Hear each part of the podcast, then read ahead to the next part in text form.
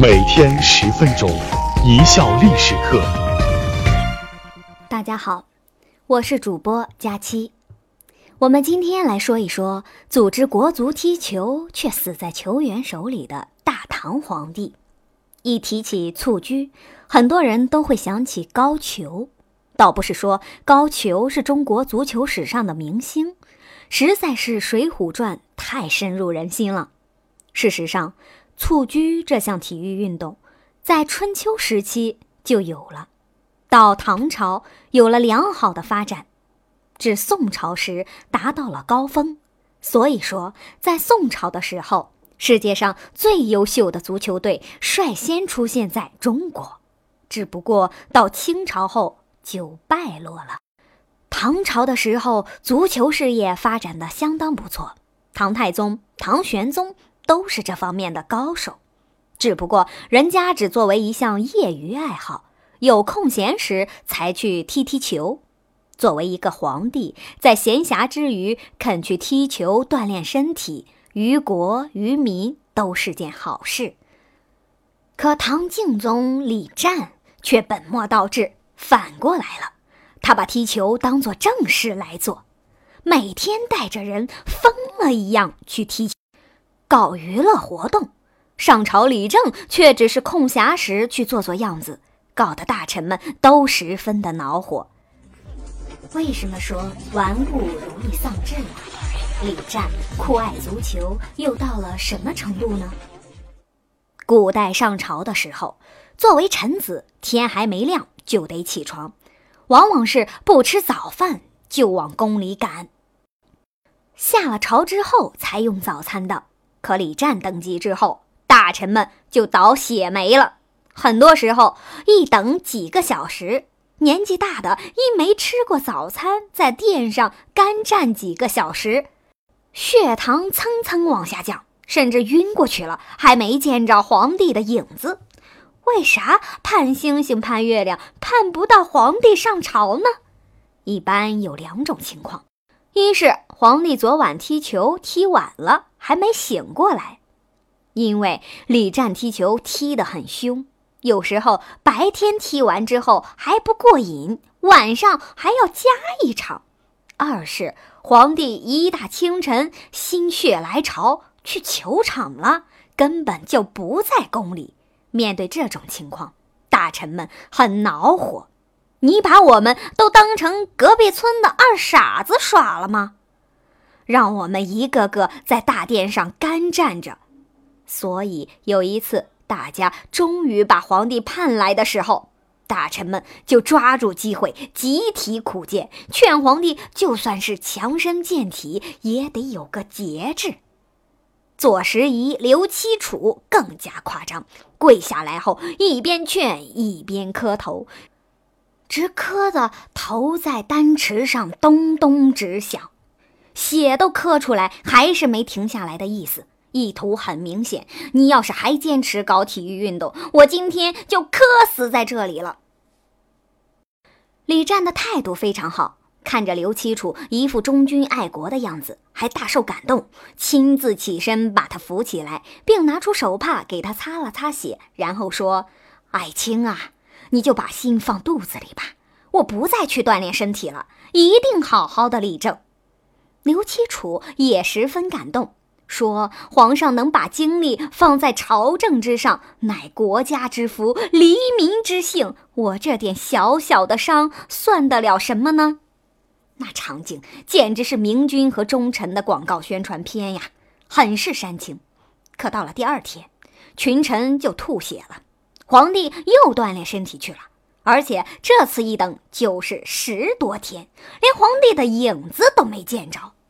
这时候，一个叫李德裕的大臣，可能是文笔比较好，写了一道奏折，引经据典，婉转地劝皇帝以国家为重。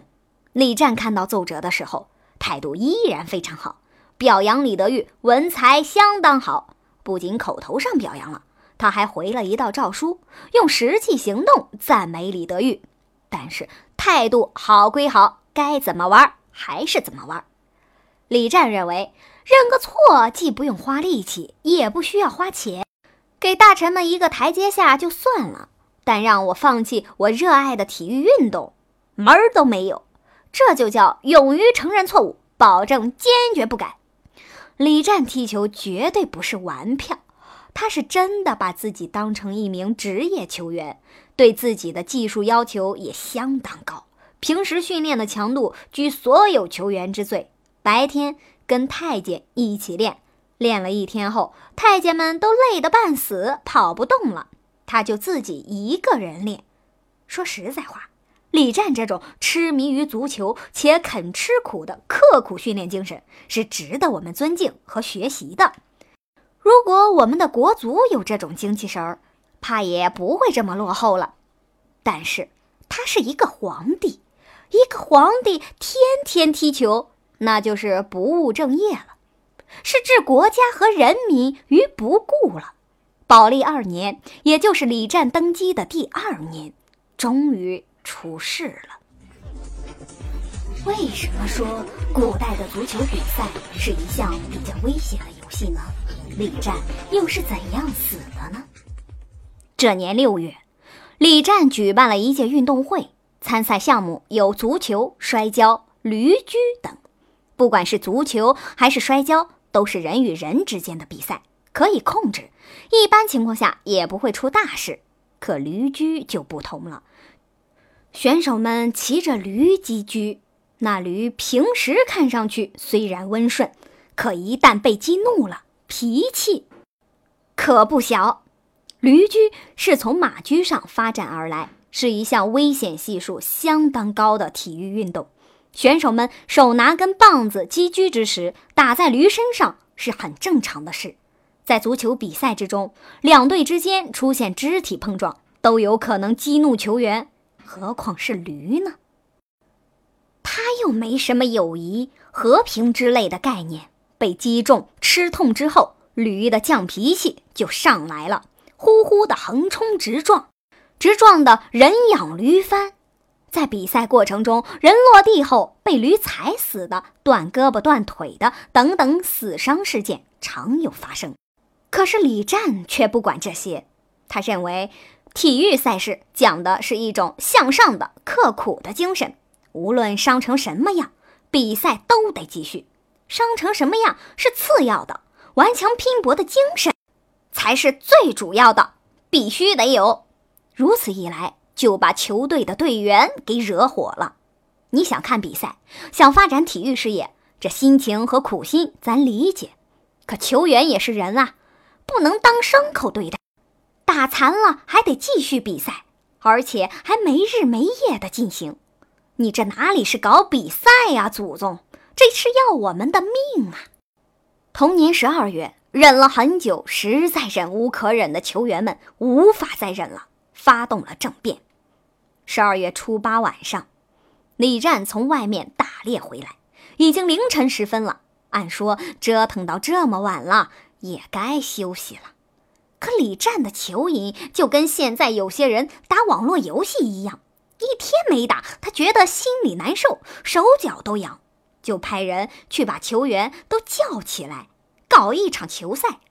球员们被宦官从睡梦中叫醒后，彻底火了。就算是牲口，他也得休息呀！你凌晨把我们拖起来去踢球，还让不让人活了？既然你不让我们活，那我们就让你先死吧。在随着宦官去见李战的路上，球员们就谋划好了，一到那里见了李战就打，务必把那作死的东西根除了。及至李战所在的青丝店，几个球员相互使了个眼色，其中一人故意将烛台打翻了，店内顿时一片漆黑。眼前一摸黑，只听到噼里啪啦的一阵乱响，宦官也不知道发生什么事了，慌得出来喊人。等到禁军拿着火把赶到时，往里一照，所有人都懵了。李战倒在血泊之中，已经气绝身亡。感谢大家的收听。本节目由一笑而过影音工作室出品。